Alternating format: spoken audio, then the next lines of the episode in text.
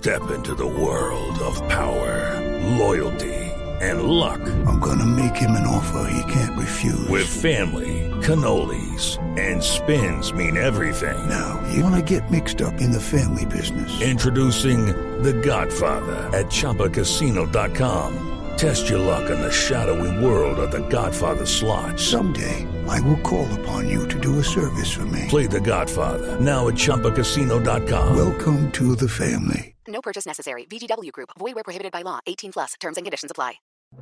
El siguiente podcast tiene contenido exclusivamente diseñado para tu interés. Blue Radio, la nueva alternativa.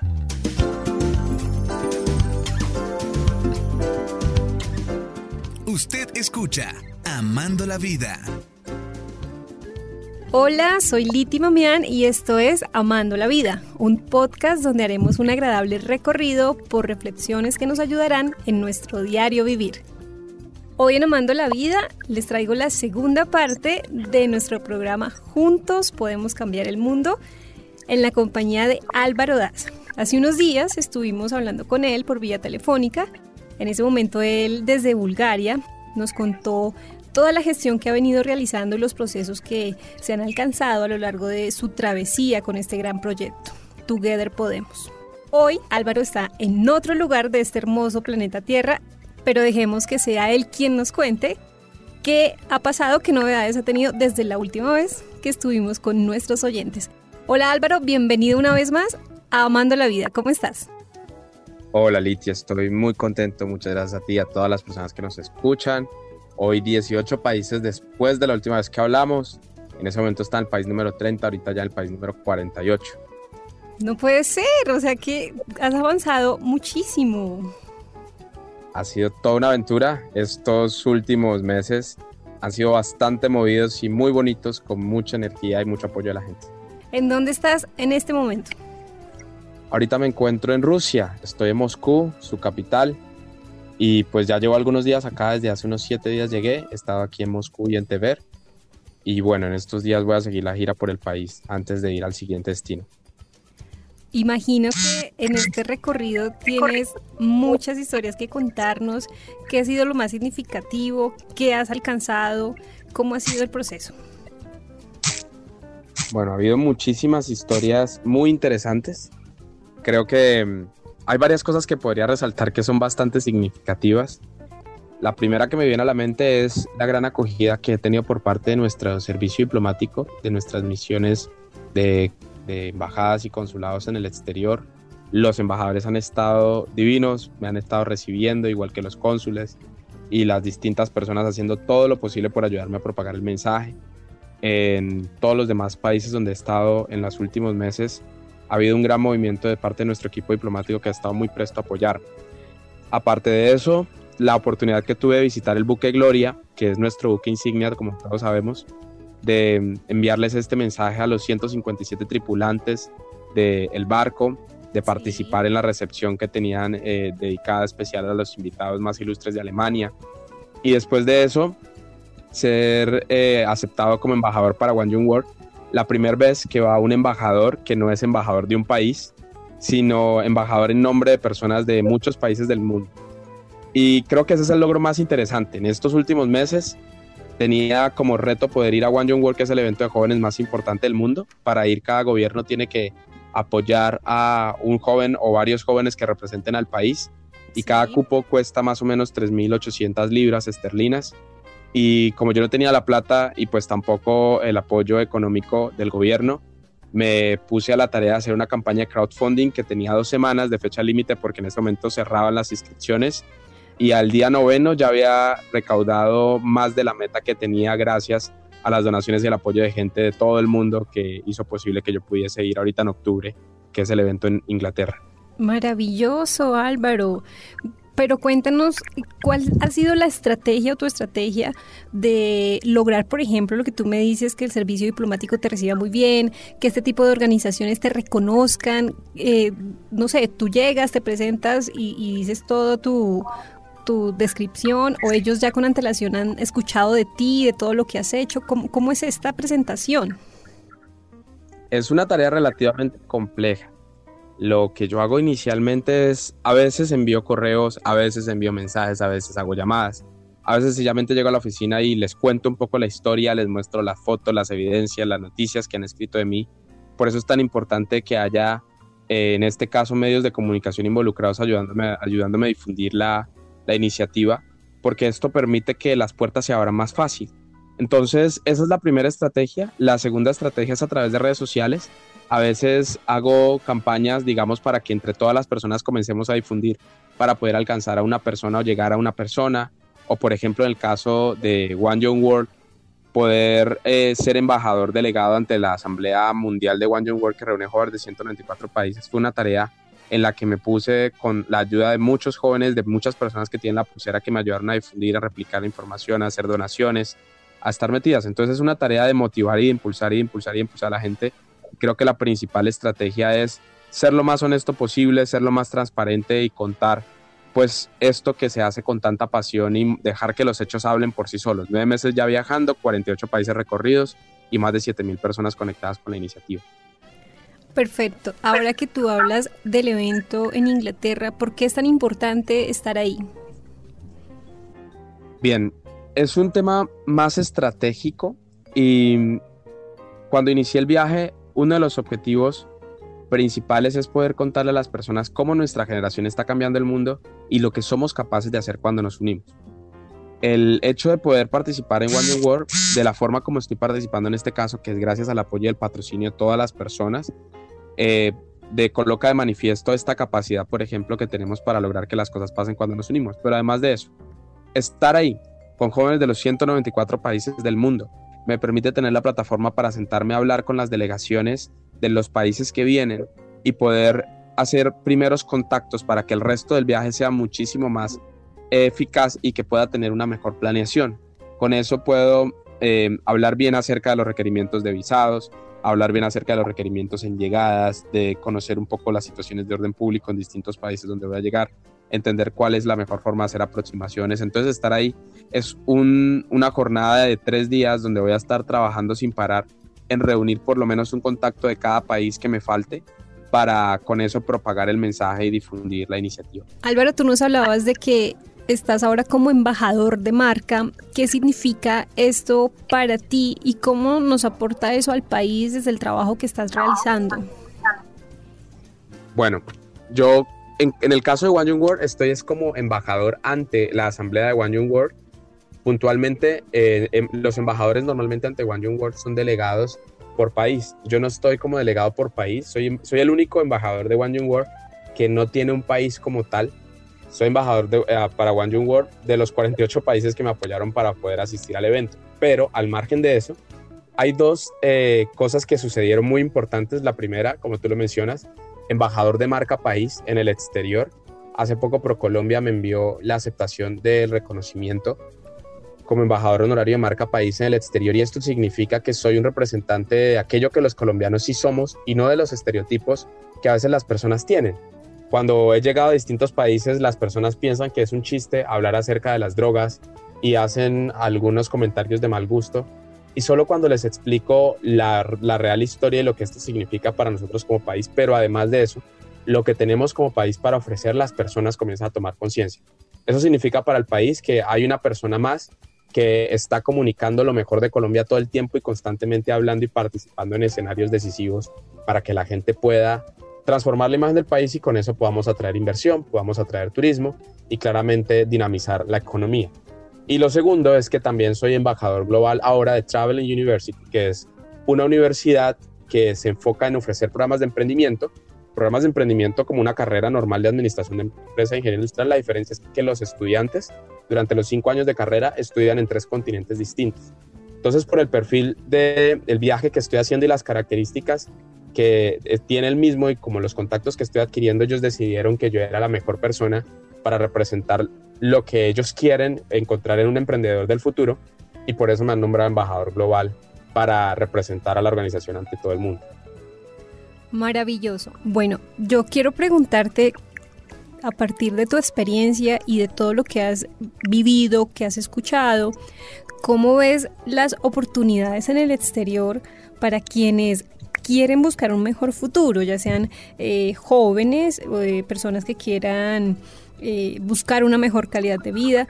Para nadie es un secreto, ¿sí? Que la situación del país de alguna forma eh, nos quita algunas oportunidades, no solamente para estudiantes, sino para emprendedores o nuevos talentos. ¿Cómo ves ese, tipo de oportunidades? ¿Sí existen allá afuera o hay que buscarlas dentro del país? Bueno, lo primero que hay que resaltar es que el talento colombiano en el exterior está súper bien valorado las personas, las personas cuando saben que hay un profesional colombiano, la palabra que siempre escucho es como ustedes son muy buenos, es decir, hay calidad, hay talento, hay capacidad de adaptación y eso viene paradójicamente del conflicto que vivimos y cómo nuestra cultura aprendió a entender que teníamos que rebuscarnos, por decirlo de una manera coloquial, y que hacer de todo. Entonces a la gente del exterior le encanta eso. Creo que mucha salida para los profesionales colombianos. Ahora, decisivo y fundamental que los jóvenes de Colombia estemos preparados en idiomas, que sepamos comunicarnos, tener habilidades de relacionamiento y que seamos de mente abierta. Creo que eso es lo principal en el momento en el que estamos viajando y aprendiendo. Y por otro lado, también la situación actual del país que no nos gusta, eh, podemos verla como una oportunidad para si estamos afuera por un tiempo, seguir hablando de lo bueno del país. Una cosa lamentable con la que me he encontrado es que muchos jóvenes, o no muchos, pero algunas personas que se van del país, em, cuando están por fuera, hablan mal del país y dicen es que Colombia es lo peor, es que en Colombia todo está mal, es que Colombia esto, Colombia aquello. Y yo creo que esa no es la manera. Es obviamente un hecho eh, reconocer que en Colombia algunas cosas que están sucediendo no son las que nos gustaría que sucedan pero como colombianos, y es lo que he visto característica en otros, en otros ciudadanos de países, ellos saben que las cosas dentro de su país no están por buen camino, pero tratan de mostrar la mejor imagen de su país porque precisamente la inversión y el turismo es lo que puede hacer que la, la economía se dinamice. Y con hablar mal del país no vamos a lograr nada. Entonces, eh, creo que hay muchas oportunidades para los jóvenes en el exterior, pero que nuestra labor, si nos vamos para otros lados, es contar lo bueno de Colombia y poder hablar de lo mejor y prepararnos para que en algún momento podamos volver y desarrollar el país y volverlo, el, volverlo y ponerlo en el lugar en el que nos merecemos estar. Ok. En este momento estás en Rusia. ¿Cuál es el siguiente país a visitar? Bueno, ahorita voy para, para Belarus o Bielorrusia. Después voy para Ucrania eh, posteriormente voy a Moldova y luego a Rumania. Estoy muy emocionado por esos cuatro países. Y bueno, ya de ahí eh, espero, espero volar para Reino Unido, Islandia e Irlanda antes de, terminar Europa y continuar con África. Listo, tú estás en, es decir, en, el, en el modo Together Podemos, numeral Together Podemos. ¿Cómo haces para cuando llegas a un nuevo país y sabes que vas a hablar con nuevas personas, que de una u otra manera no te están esperando y tienes que enfrentar diferentes adversidades y momentos. Mm, es decir, tu mentalidad, ¿cómo se prepara para eso? Wow, ese es, creo que ese es el mayor desafío en todo el viaje. Siempre, todavía sigue siendo un desafío y es cómo poder adaptarme a una cultura en tres días y luego desadaptarme otra vez, inmediatamente llega un país. Creo que la clave para no sé, dicho de, en este momento aprendiendo desde la experimentación en todos estos meses, la clave mía ha estado, uno, en verlo de manera lineal. ¿Qué significa para mí eso? Ver a las personas como personas. Entender, o sea, verlas como, como emociones. Entender que sus cargos, que su formación, que su cultura, que todas esas cosas son elementos que aprendieron a lo largo de su existencia, pero que sea algo común entre los seres humanos son nuestras emociones y las emociones son universales. Entonces me concentro mucho en crear emociones y en tratar de ser empático, que sería lo segundo. En entender cuáles son las posibles causas de que eso suceda. Uno o dos días antes de viajar al país, si tengo tiempo, sino una o dos horas antes, hago lo posible por investigar. Y cuando tengo tiempo en un país, em, el primer día lo tomo para descansar. Cuando no tengo tiempo, las primeras horas las tomo para descansar y con eso cambio el chip. Trato de aprender algunas palabras en su idioma y bueno, trato de hacer un contacto o una conexión previa. Lo, en lo posible trato de tener un, primer contacto con alguien por lo menos, porque así ese contacto, por ejemplo, no me lleva a reuniones o cosas así, por lo menos es una persona que me va a dar indicaciones o las cosas básicas que debo y que no debo hacer en el país y eso sí que sirve mucho. ¿Y en algún momento has sentido la necesidad de encontrar un punto, lo que llamaríamos, no sé, hogar? Que de pronto tú digas, bueno, ya quiero un, lugar donde yo llegue y diga, es mi casa, es mi hogar o son los míos. ¿Cómo has hecho para...? para... La, semana pasada fue una semana muy difícil. Em, ya la semana pasada cumplí nueve meses viajando. Fue mi cumpleaños. El primer cumpleaños que paso solo, solo, solito. O sea, literal, el día de mi cumpleaños fui a cenar solo. Eh, me sirvieron un postre ahí con una velita y no había nadie más. Y fue, fue un tema súper complejo porque yo no, no me considero una persona tan, tan de tradiciones, pero no me había dado cuenta la importancia que tiene celebrar algo y recibir el cariño de la familia o recibir el calor del hogar. Em, porque pues lo viví este año hasta ahora, nunca lo había vivido así solito. Ahora, cuando había estado en Colombia, quizá lo había celebrado en otra ciudad distinta y eso, pero siempre estaban mis amigos.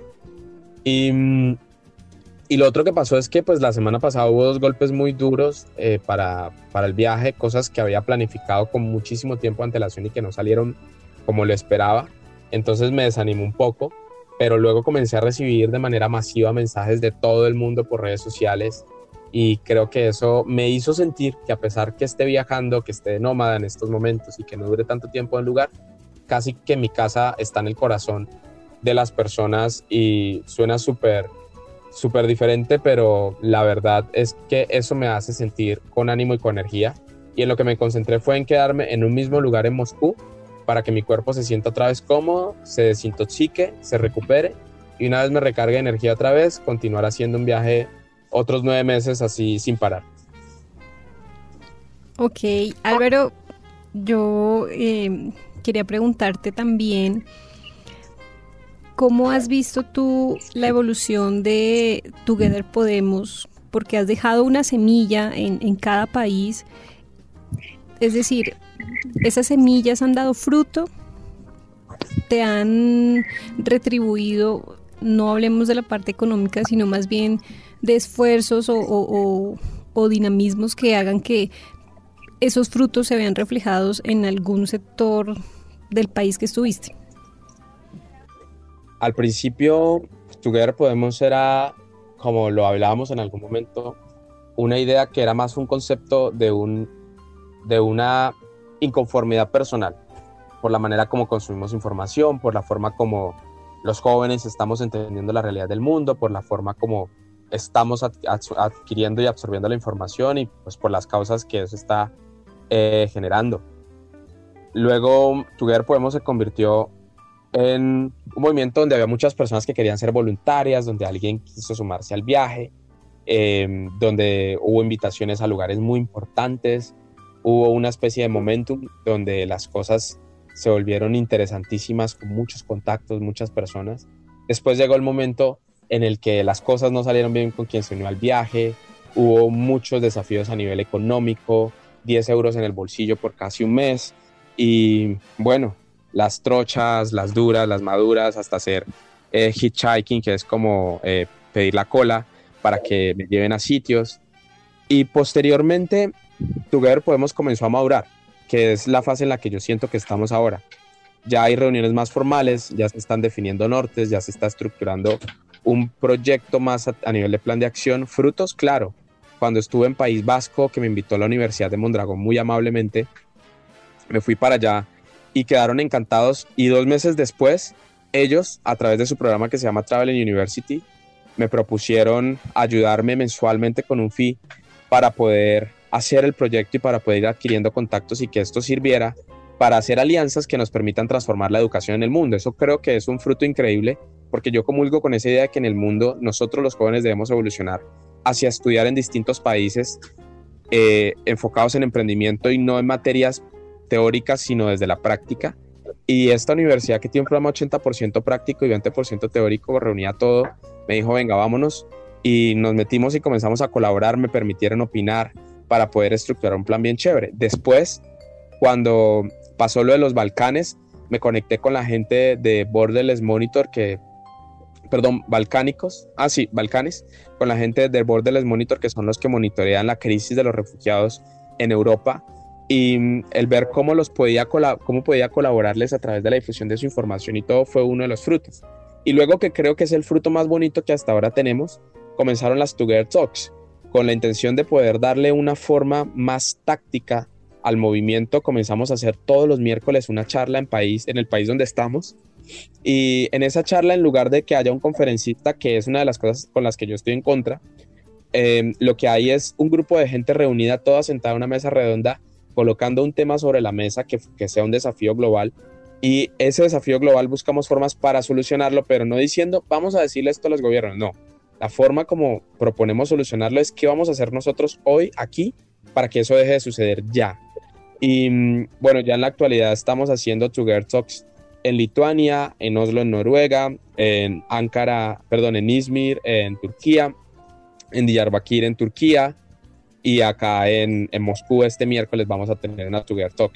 Esta, esta Together Talk va a ser simultánea con la Together Talk que se va a hacer en Lituania y en dos semanas vamos a hacer Together Talk en, en Ucrania, en Lituania, en México y en Colombia. Entonces creo que ese es uno de los, de los principales frutos que ya está comenzando a dar porque es como está madurando, está creciendo, se está entendiendo y el objetivo del proyecto sigue siendo el mismo que es transformar la mentalidad de los jóvenes y ahora está adquiriendo brazos. Un brazo es la educación, otro brazo seguramente va a ser las labores de impacto a través de voluntariado y otro, y otro, y otro brazo será todo lo relacionado con crear negocios de manera sostenible. Me queda solo felicitarte por todo lo que has alcanzado. Es un honor realmente poder seguir acompañándote en este reto y hacer que muchos conozcan de lo que tú estás haciendo y lo que estás logrando, no solamente para, para el movimiento Together Podemos, sino para todos aquellos que nos vemos relacionados eh, con el movimiento y con el país. Solo me queda decirte que nos invites a seguirte en las redes para conocer todo el proceso, conocer las historias y saber cada novedad que tengas eh, a medida de tus viajes. Invito a todas las personas que nos escuchan a que por favor estén pendientes de esta aventura. Ya por fin tenemos página web, fue donada por una de las personas que Together Podemos conoció en México y por su equipo, que tiene una empresa de software. Y la página es togetherpodemos.org, ahí pueden buscar información y se pueden inscribir para que les llegue eh, semanalmente de manera próxima un newsletter donde podemos estar actualizando, contándoles las noticias y todo lo que está pasando en el movimiento. También en mi Instagram como alvdasa, ALV Daza, el Instagram de Together Poderosos y bueno, que escuchen también nuestro podcast que se llama El Podcast. Para mí es un honor estar acá, de verdad, como lo decía anteriormente, el que ustedes se tomen el tiempo para poder permitirme abrir esta ventana y contar la historia y que más personas eh, conozcan esto es importante. Entre más posibilidades haya de difundir este impacto, más posibilidades hay de hacer que esto crezca y que pueda ayudarnos a transformar la cultura de los jóvenes hacia el futuro. De verdad es un honor, un privilegio y bueno, les agradezco demasiado por todo esto porque me da mucho ánimo de seguir adelante. A ti Álvaro y como siempre, qué gusto tenerte aquí en Amando la Vida, un podcast para Blue Radio, que nos compartas todas estas historias tan significativas, tan inspiradoras e importantes para cada uno. Un gran abrazo y muchas gracias por acompañarnos. Un gran abrazo a ustedes, bien, muchas gracias. Un abrazo, chao. Hemos escuchado las oportunidades que cualquier persona puede encontrar si se propone hacerlo. Es muy valioso todo lo que hemos escuchado y hemos aprendido. Esperamos que esta información sea muy útil para esos soñadores y luchadores que diariamente no se dan por vencidos. Son aún muchas las reflexiones, historias y consejos que quedan por explorar y esa es la tarea a la que nos dedicaremos en este podcast para Blue Radio. Pueden comentar, compartir y suscribirse. Yo soy Liti Mamián. Un abrazo y los espero en un próximo episodio cuando nos volvamos a encontrar en Amando la Vida. Gracias por la compañía. Para más contenido sobre este tema y otros de tu interés, visítanos en www.bluradio.com. Blu Radio, la nueva alternativa.